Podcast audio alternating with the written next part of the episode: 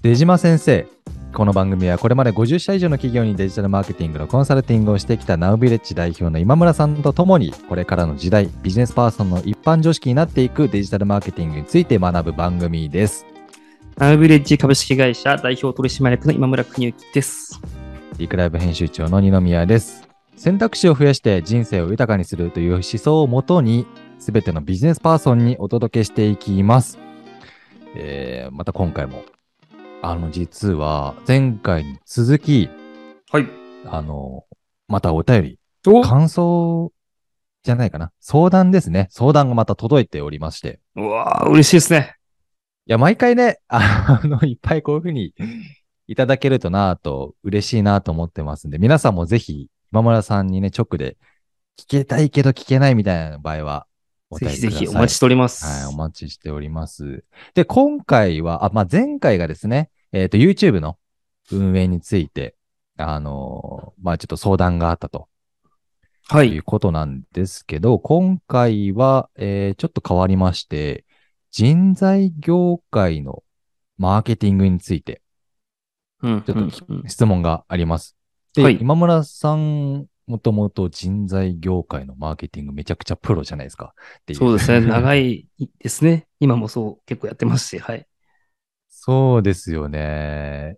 どう、どう、ちょっと質問の前に、どどうですか？人材業界っていう、こう業界的なものの、はい。他業界と比べての、なんか得意性とか、特徴あります？あ、そうですね。ありますね。やっぱり人材業界のマーケティングは、えっと、もう日々日々技術向上が行われていく競争が非常に激しい、えー業界ですね。これをやったら勝ったとか、なんだろう、ず、ずっともうこれで10年間はもう最強のマーケティングチャンネルを作ったみたいなものがなくて、もう奪い合いが激しいい。ので、ずっと頑張んないと、すぐ、まあ、奈落の底にっていうような、置いちの。ち、なみに人材業界のマーケティングのターゲット？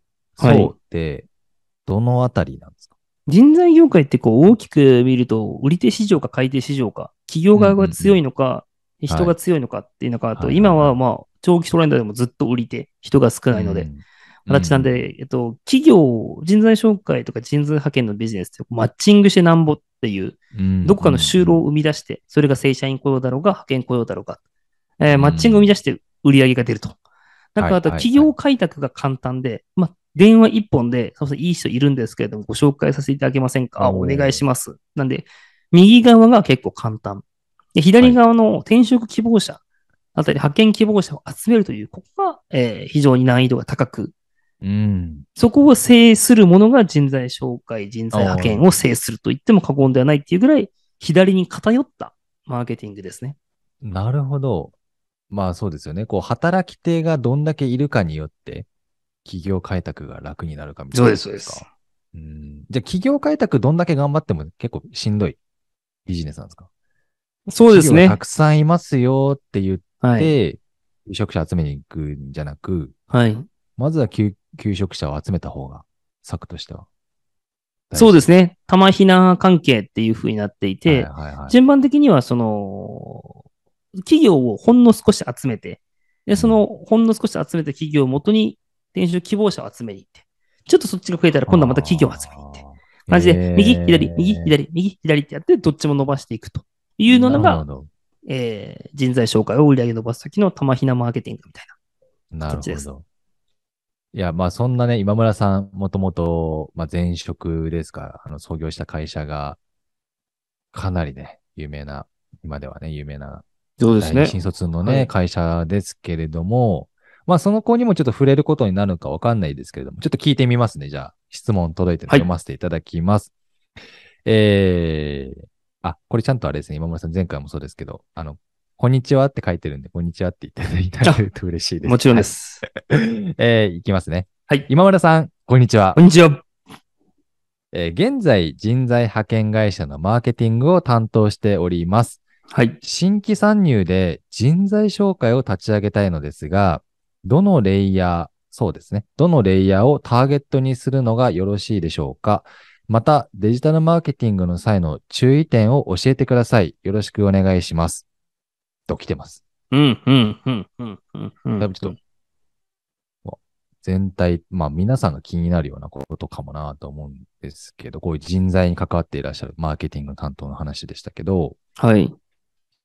うんと、そうですね。どう、どうですかね？そうですね。まずはこの人材紹介を立ち上げたいと思うどのレイヤーをっていうところに関しての一番最初のこう結論としては、はい今すでにその、あの、今回お便りをいただいた方が派遣会社様を運営してらっしゃる。うん、のでうんですね。その派遣先の業界だったりだとか、派遣先を職種で縛っている。事務職だけ派遣してるんだみたいな。職種縛りか業界縛り。どちらかで派遣をしているはずなんですけれども、うんその派遣先の、えー業種、職種に合わせた方をターゲットにするのが一番話が早いといえば早いです。派遣先、例えばな、どんな、まあ多分介護とか、そうですね。介護派遣ばっかやってるんで、介護の人材紹介やるべきだとか他にも、まあ、パナソニックさんとか適当なちょっと名前出させて、パナソニックさんの子会社で、パナソニックさんグループだけに派遣をする会社とかあったありするんですよ。ーあ、そうなんですか。はい。で、まあ、他のところにも発見するけど、基本はその会社が作られた目的って、まあ、社名具体的に社名で、まあお客さんでもないので勝手に出しちゃってますけど、パナソニックさんの、はいし社員が慢性的に枯渇するせいで派遣会社含め。なんで作った子会社とかあったりするんですよね。その場合はもうそこの会社の正社員を紹介する会社だ、みたいな形でやった方がいいなというところですね。なんかこう、派遣と紹介の、まあ大きな違いはい。なんか、まあそこ大きいところですけど、なんか、ビジネスの違い、ちょっと簡単になんか。そうですね。いろいろな違うポイントがありまして、まずは、その派遣会社様で扱う方ってもちろん派遣スタッフ。で、えー彼らが気にするのって1円単位で動くんですよ。あのー時給がやっぱり1円、10円違うだけで、そっちに移行するっていうところで、えっと、やっぱり自分のその生活に対して労働時間と自由な時間の差がしっかりあるっていうところと、その上で給与が高くて、もちろん簡単な方がいいと大げさに言うとあったりするんですよね。うんうんうんうん。で、いうのに対して、紹介の方たちのレイヤーで自分の一生の中で転職って何回もしないので、うんあの、まあ、1円とか10円とかっていうよりは、まあ、それなりの給与と、それから、まあ、キャリアがこの先食っていける、首が回る仕事かどうかっていうのを気にしていますっていうような、ユーザーの違いがまずありますと。うん。で、かつちょっと内、内側に入っていくと、あの、社員の種類が違って、人材派遣の会社様って、えっと、担当の、えっと、キャリアアドバイザーって呼ばれているような派遣スタッフを管理する方、派遣コーディネーターとか呼ばれるんですけど、はいはい。この方が一人で管理する人数って何人ぐらいだと思いますか？ちょっと当てに行っていいですか？当てに。?100。あ、もうめちゃくちゃもう、ほぼ正解と言いあ、ますか本当。ですか？はい。100人ぐらいで、多いスーパーエリートで300人とか。あ、300人。すごいですね。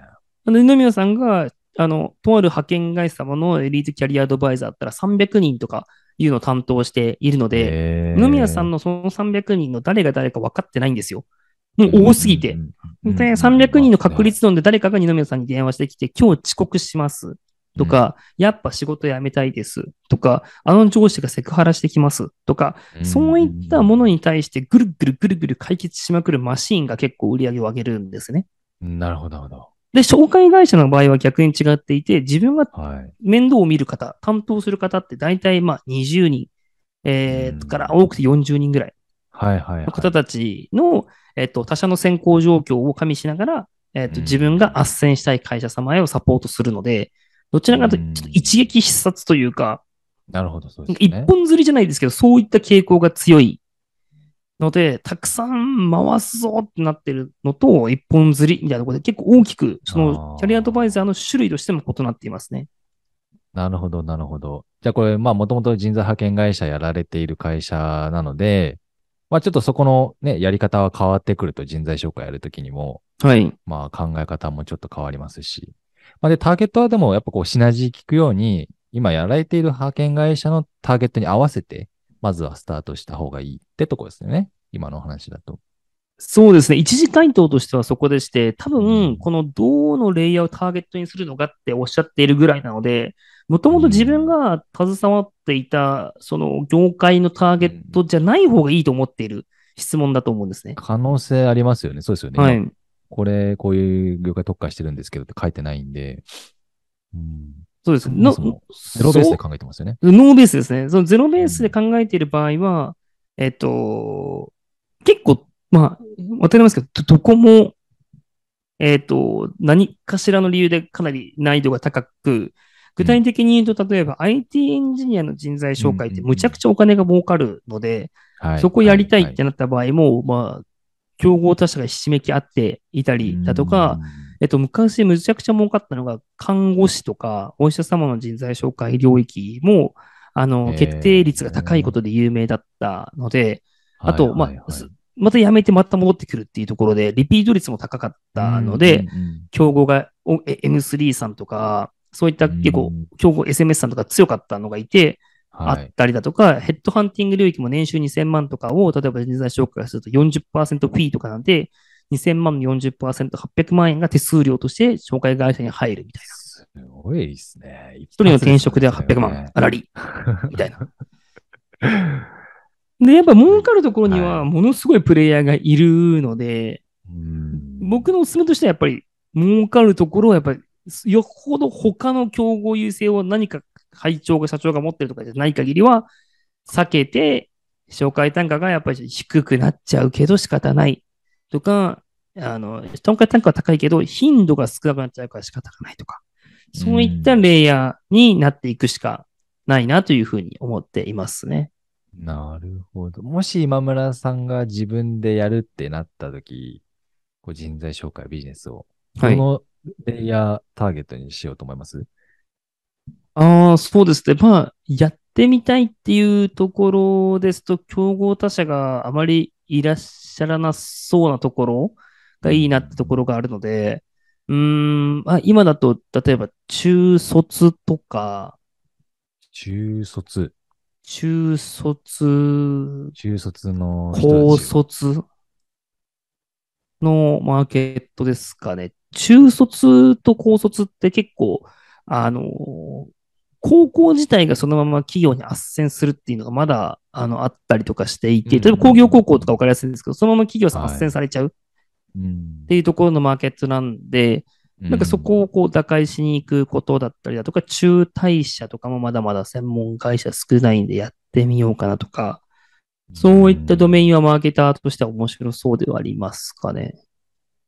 この、うん。ちょっと質問から外れますけど、あのーエリア的な問題もなんかあるのかなとは思って、ももしろこれ東京で始めたら東京エリアがターゲットになるかなとは思ったんですけど、はい。全国っていう広げ方もやっぱり可能性はあります？そうですね。全国でも。はい。あのー中卒とかだったら結構ピンポイントというか、はい。こう近場にはそんなにすごくいるわけじゃないけど、全国規模で見るといるみたいな、はい。とか。ああ、そうですね。うーん。近場では。まあ、確かに、そうですね。近場では、今僕のその切り方って結構その、と求人をそのどのレイヤーで集めるかっていうときに、えっと、はい年齢層で行く話が20代まであって、で、30代から職種軸に変わるっていうふうに、レイヤーは切り方が変わるんですよね。で中卒、高卒、大卒、第二新卒っていうのがバーって4階層ぐらいあって、はい。そこから上になってくると営業職できる、IT エンジニアできる、マーケターできる、えーそれから介護士できる、税理士できる、司法書士できる、お医者できる、看護師できるみたいな形になってきて、うん。そのし30代以降の職種軸で切る場合のマーケの手法は、このパターンってなってて、それ以下の若年層で切る場合は、このマーケティングのパターンっていうふうに、一定の年までは年齢別、一定以降はっうんうんうん。ていう形になっているんですよ。でそこに対して二宮さんのおっしゃってるエリアの話っていうのは、プラスアルファでそれに合わせて考えるときに、エリアマーケティングが効く手段っていうのは確かにあって、例えば、はいインディードはエリアに、もともとエリアに特化してるんで、エリアの集客がしやすいっていうものとか、地方紙、北海道のこの市だけに流れてる、送られてるフリーペーパーの方がよっぽど人がやっぱり集まるっていうのがあったりするんで、フリーペーパーの活用とかが地方のその就職斡旋の時によく使われる。なるほどね。集客手段、まあ、集客チャンネルだったりしてますね。なるほど、なるほど。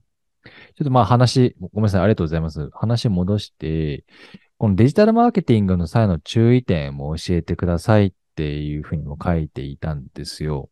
はい。結構、抽象度の高い話ではあるんですけど。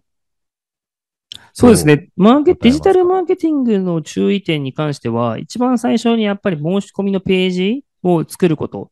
要するに、YouTube とか、あの、Twitter とかの前に、えっと、何かしらで御社を知ったときに、御社に転職相談を申し込もうとする申し込みページ、まあ、LP と呼ばれているものを作るっていうのが一番最初の具体的なアクションのはずですと。うん。うんでこの LP を作るときの訴求の内容っていうのが、まあ、注意点としてすごく重要でして、うん。ざっくりお伝えすると、えっと、その先ほど私が説明した年齢別で分かれる中卒、高卒、大卒、第二新卒だみたいな理理論に関しての訴求の仕方って、あなたのお悩み相談を私たちが、えー丁寧にサポートいたします。お悩み相談したいですっていう悩み訴求をするのがこのレイヤーに対してのポイントなんで、そういうページを作らなくちゃいけないんですね。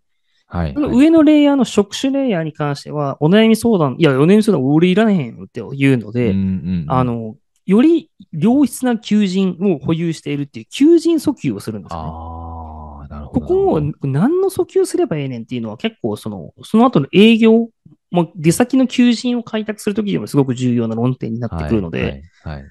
年によってその訴求の内容が変わっているというところを最初はうん押さえるのがファーストステップっていうのが注意点ですね。なるほど。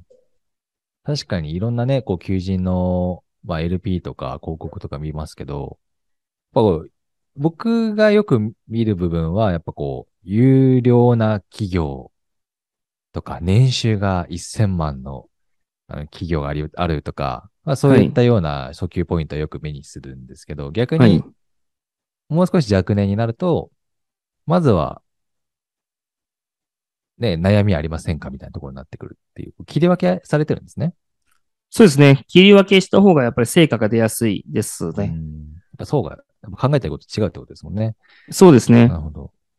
で、ファーストテファーストステップがそれで、セカンドステップ的には何があります、セカンドステップ的には、やっぱり、えっ、と、一般的にその、Google 広告とか Yahoo 広告って呼ばれているような、まあ検索広告を制するものが、このビジネスやっぱり最後勝っちゃうので、検索広告で競合他社が何を出稿しているかっていうのは、実はその、すごくタイムリーで、10月20日に Google Japan が、えー報道したんですけれども、なんで、はい。今日で言うと、本当その何数日前ですね。うんに新しく報道しまして、あの、今日、今までって、競合他社がな、んどんな広告を打っているかって、Google 上で見見れなくて、うんうん。あの、別の解析ツールとか有料でお金かけなくちゃ見れなかったんですけども、はいはい。それを公開したっていうニュースが出てですね、えー、実は今朝当社の朝礼ではみんなでポチポチ、わ、え、この会社こういう説明文とか出してる、タイトル出してるんだみたいなことをわちゃわちゃやってたんですけれども、えー。そういうので、まあ、競合他社を分析して競合と同じことをするっていうのが、うん。一番最初の、あの、その広告上だとすべきことっていう感じですね。その後には、もちろん裏の工程として、人材系で機構ってアフィリエ、ランキングサイトに掲示するのアフィリエイト広告とかも結構聞くことが多いですし、、はい。まあ、あの、そういう、あの、レイヤーによっては SEO 対策、メディアで特定の介護施設の名前、スペース求人って検索したら、介護スペースの募集記事が一円表示させるような形で、施設はい名、はい。スペース求人を制するような、えーメディアマーケティング、SEO マーケティングみたいなのを仕掛けるっうんていうのが、レイヤーによって打ち手が少しここから揺れ動きがあるんですけれども、はいはいはい。1のステップ、2のステップで言うと、訴求はその年年齢別にこうだよね。で次のステップとしては、まあ、広告だよね。上検索広告だよね。あのステップが、まあ、あとは分岐があるというような形ですね。なるほど。いや、あの、広告型、うんと、検索広告型ですかね。リスティング広告とか、結構、お金の戦いになる気がするんですけど、はい。その辺は、こう、資金機でやる場合はね、どこまで予算投じるかみたいなとこありますけど。そうですね。やっぱり、あの、お金の戦いを避けることはできないです。できないんやはりはいです。か？あの、ちょっと都合がいい説明をすると、お金がかからない、えー、キーワード、検索されているキーワードを見つけて、お宝キーワードとか呼ぶんですけど、そういうのだけ出向するか、まあ一応小技はあるんですけども、やっぱり介護で転職したい人は介護求人で調べますよと。いうところで、まあね。でそこから逃げて、それ以外の検索のキーワードに対して入札するみたいなことをするって言って、やっぱ大きな山はもう取らないと決めているんですよね。で、美味しい果実をやっぱり大きな会社が資本を持って突っ込んでくるので、そこには一定勝負する余力、お金を持って勝負しないと、まあ、ちまちまちまちました戦いを強いられるっていうのはもう事実だと思ってはいますね。まあ、そしてね、回収逆にできないかもしれないですね。そうなると、ちまちますぎると。おっしゃる通りですね。はい。うんやっぱ大山宛てに、王道のこう検索、まあ、介護スペース、求人、はい。介護スペース、働きやすい。まあ、わかんないですけど、給料高いとか。まあ、わか。そんな、誰もが検索するようなワード、やっぱ戦いに行くべきですか？お金、やっぱ投資してでも。そうですね。あのーちょっと説明ないですけど、その、そこのもうか戦うべきと。戦ったらむちゃくちゃ高いあの広告費になっちまったっていうところを採算合わせに行くには、んあの、申し込みが来てから、ちょっと転職考えてます。申し込みが来てからカスタマーサポートがいかに早く丁寧に顧客に接するか。で、転職を斡旋するキャリアアドバイザーがいかに早く丁寧に斡旋するか。で、うんあの、法人営業担当は入社後により丁寧にフォローできるかっていうような、その後の方たちが他に3人いるんですよね、プレイヤーが。はいはいはい。その方たちって大きな会社になればなるほど品質は劣化していくんですよ。あのおーーちょっと意識の低い人が多いんです。でも、うんスタートアップした頃、今この会社の場合立ち上げようとしてるフェーズって結構勢いあって優秀な人がこの場所にいるはずなんで、うん後工程でしっかり差をつけて利益を出して、最初のマーケティングで使う先行投資は回収せにあかんぞという。感じになるので、マーケ以外のところが意外と重要な。ポイントを占めますねね。デジタルマーケティングに頼りっぱなしじゃなくて、まあすべてが連動して、まあこう、後工程でやっぱか勝ちに行くっていうのはまあすごいいいワードですね。そうですし、うん派遣も紹介も4人のプレイヤーが、えー存在しているので、4人のそのバトンパスによって、えー成績が左右されているので、マーケター、カスタマーサポート、キャリアアドバイザー、リクルーティングアドバイザーと呼ばれている、えーその各々の役割をみんなで最短でこなして勝つというような。形ですね。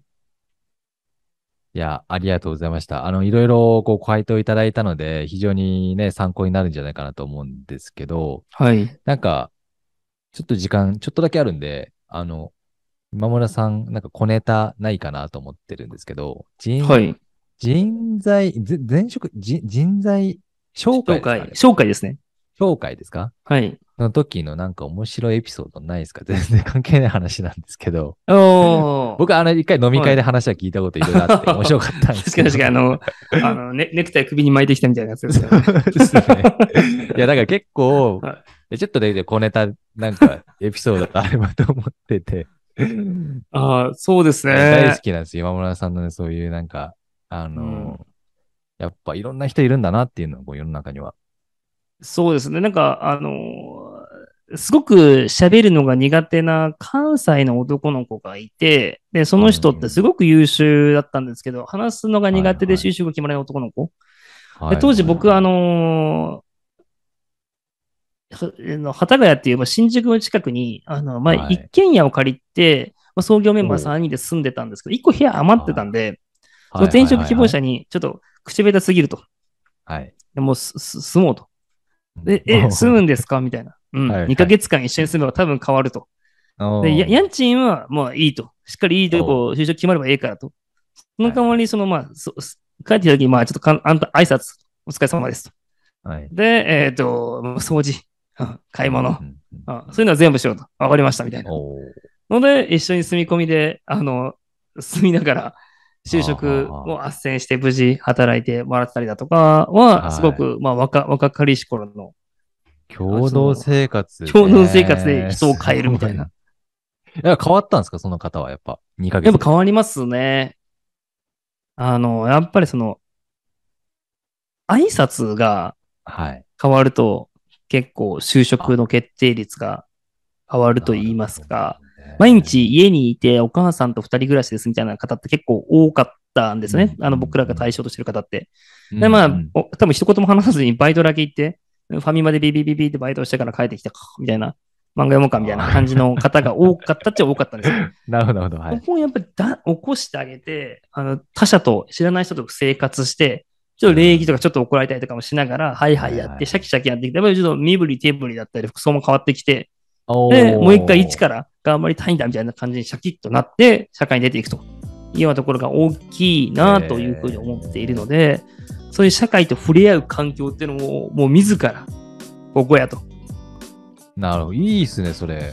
むちゃくちゃ良かったですよ。それもまた人材会社、人材紹介会社のね、手段というか。そうですねまあこればっ。かりはできないですけどね。ねいや、まあでもいい仕事ですね、そう考えると、本当に。はい。うんすごくいい仕事です。はあるまあ、じゃあこの方はね、人材紹介立ち上げ頑張るということで、い。はい。あの、まあそういった、あの、愛される事業にね、成長してもらえたらいいなと思います。いいですね、この質問していく回のやり方。そうですね。まあ、あの、結構、具体的にと言いますか、話しやすいといえば話しやすいですね、はい確かに。はい。嬉しいですね。また、ぜひぜひ、あの、お便りいただけると、こうやって答えていただけますので、はい今村さんにちょっとね、相談したいみたいなって方は、ぜひぜひお願いいたします。ぜひお願いします。ということで、出島先生、ここまでお聞きいただきありがとうございました。番組の感想は、ハッシュタグ出島先生、出島はカタカナ、先生は漢字でお願いいたします。そしてこの番組を聞いてデジタルマーケティングの相談をしたいと思われた広報担当経営者の方々はお気軽にご連絡ください。今村さんへの質問感想も大歓迎です。メールアドレスもご用意しております。サポートアットマークリクライブ .jp、support アットマーク reclive.jp です。この番組は各週火曜日にライブ収録、その週の金曜日にポッドキャストで配信されます。次回もどうぞよろしくお願いいたします。